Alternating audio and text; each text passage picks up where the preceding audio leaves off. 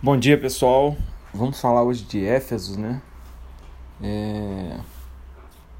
Éfeso é uma, uma epístola né, que foi escrita por Paulo. Ela é praticamente dividida em duas partes. É, a primeira parte fala um pouco sobre doutrina e a segunda parte é mais uma parte exortativa, né? Uma parte mais é, voltada para, vou dizer, para um, um misto de emocional com com motivacional, né? Vamos botar reflex, um, reflexiva, ok? O discurso é, doutrinário é motivado pela situação prática e as, e as exortações que tem no segundo é, no segundo bloco servem para trazer à tona e, e revelar muitas verdades, né? envolvidas no, no Evangelho. Bom, não tem dúvida que Paulo tenha sido o autor, né? Muitos acreditam que Paulo escreveu essa carta quando ele estava preso em Roma e que tanto ela quanto Filemão e Colossenses tenha sido levada em mãos por Tiquico, que foi visitá-lo 62, 63 anos após a morte de Cristo, tá? Na última metade as questões éticas né, que Paulo aborda são apresentadas em termos de trazer à tona a unidade cristã, né? de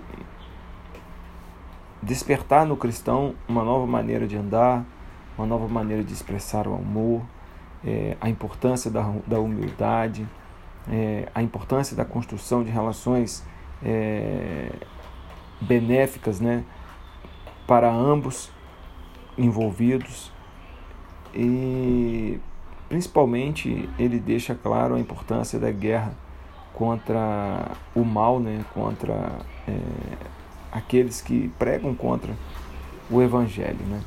Então a gente percebe que a carta ela tem o propósito de Deus para a igreja, logo no capítulo 1, né? a redenção de Cristo vem ainda no capítulo 1 a partir do versículo 7, falando da importância da redenção de Cristo, ele traz o selo do Espírito Santo ainda nesse mesmo capítulo. Então é um capítulo muito interessante que fala sobre o propósito da igreja, fala da redenção de Cristo e fala do selo do Espírito Santo. Né? E por fim ele termina com uma oração é, que pede né, a, a provisão divina. Bom, aí a gente entra no capítulo 2, um dos capítulos importantíssimos, que fala da unidade do corpo de Cristo. Né?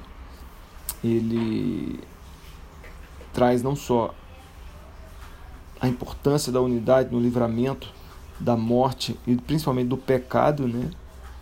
E os privilégios do evangelho que muitas vezes a gente não percebe, mas o evangelho tem para nós uma gama de, de privilégios muito grande. E inclusive ele fala sobre a extensão desses privilégios é, aos gentios, né? É, um dos maiores privilégios que Paulo fala é sobre a graça, né? E tem alguns versículos muito bacanas nesse capítulo 2 de Efésios, que ele fala assim, ó, porque pela graça sois salvos mediante a fé. Isso não vem de vós, é dom de Deus, não de obras para que ninguém se glorie, pois somos feitura deles, criados em Cristo Jesus para boas obras, as quais Deus de antemão preparou para que andássemos nelas. Então, a gente percebe aqui que um dos principais benefícios da vida cristã é a graça é, que Deus tem para conosco sem a gente merecer, né? Então, logo depois a gente vê o capítulo 3 que vai trazer é, também exortações interessantes para, para a igreja, né? A vocação dos gentios e traz um pouco sobre o, o apostolado de Paulo, né? Fala um pouco sobre Paulo, é, aquilo que Paulo tinha como missão, aquilo que tinha como, como, como bandeira, né? E aqui no versículo 6, ó, olha só que legal. A saber que os gentios são cordeiros, membros do mesmo corpo e co-participantes da promessa de Cristo por meio do Evangelho. Então, esse versículo aqui é para mim e para você que não é judeu, né? É, e ele é muito importante porque ele traz para nós que nós podemos sim ser chamados de povo de Deus, né, porque nós somos coerdeiros, nós somos coparticipantes. E essa bênção e essa benécia chegou até mim e a você por causa de um negócio chamado Evangelho, que é aquilo que o próprio Jesus deixa como legado para nós, para que nós possamos propagar, para que outros gentios possam também serem alcançados pela graça de Deus e pela misericórdia de Deus. E aí, Efésios ele entra no capítulo 4, a importância da unidade da fé, né, o serviço na igreja, no corpo de Cristo, a importância de você estar envolvido na obra, a importância de você estar é, despendendo do seu tempo, mas das primícias que você tem para que você esteja é, agarrado junto num corpo, né? É, enfim, então Paulo vai trazendo essa importância e ele termina o capítulo 4 com uma parte muito importante, que ele traz exortações à santidade. Então é muito interessante a gente ler esse finalzinho do capítulo 4, é, onde ele rememora né, a importância da santidade. Bom, após o capítulo 4, ele vem para o capítulo 5, que ele fala dos frutos da luz e obras das trevas. E nesse mesmo capítulo ele fala sobre o lar cristão. E são versículos extremamente conhecidos pela, pela igreja. É, mulheres sejam submissas a seus próprios maridos como ao Senhor. Né? Submissa não quer dizer capaz, quer dizer debaixo da mesma missão. Submissão quer dizer debaixo da mesma missão. Então, debaixo da mesma missão do marido né? porque o marido é o cabeça da mulher, assim como Cristo é o cabeça da igreja, sendo este mesmo o salvador do corpo. Maridos, amai vossas mulheres, como também Cristo amou a igreja.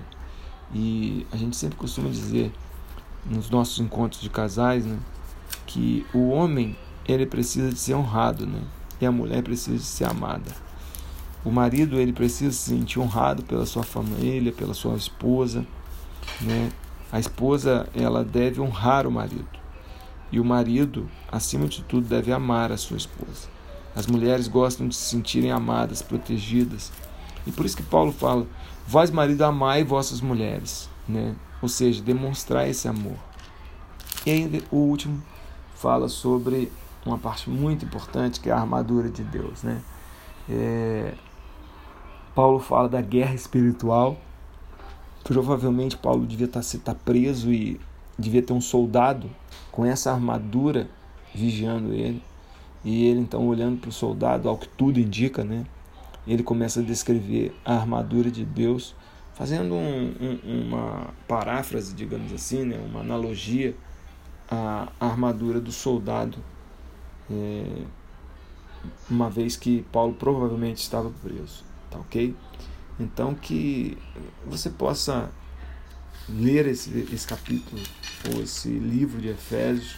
Ele é muito rico. Os capítulos 5 e 6 eu gosto muito, que fala sobre a família, fala sobre a armadura de Deus, fala sobre o capacete da salvação, enfim, fala sobre diversas coisas que eu e você como cristão a gente não pode abrir mão para que a gente possa viver é, um evangelho vivo nos dias de hoje. Amém?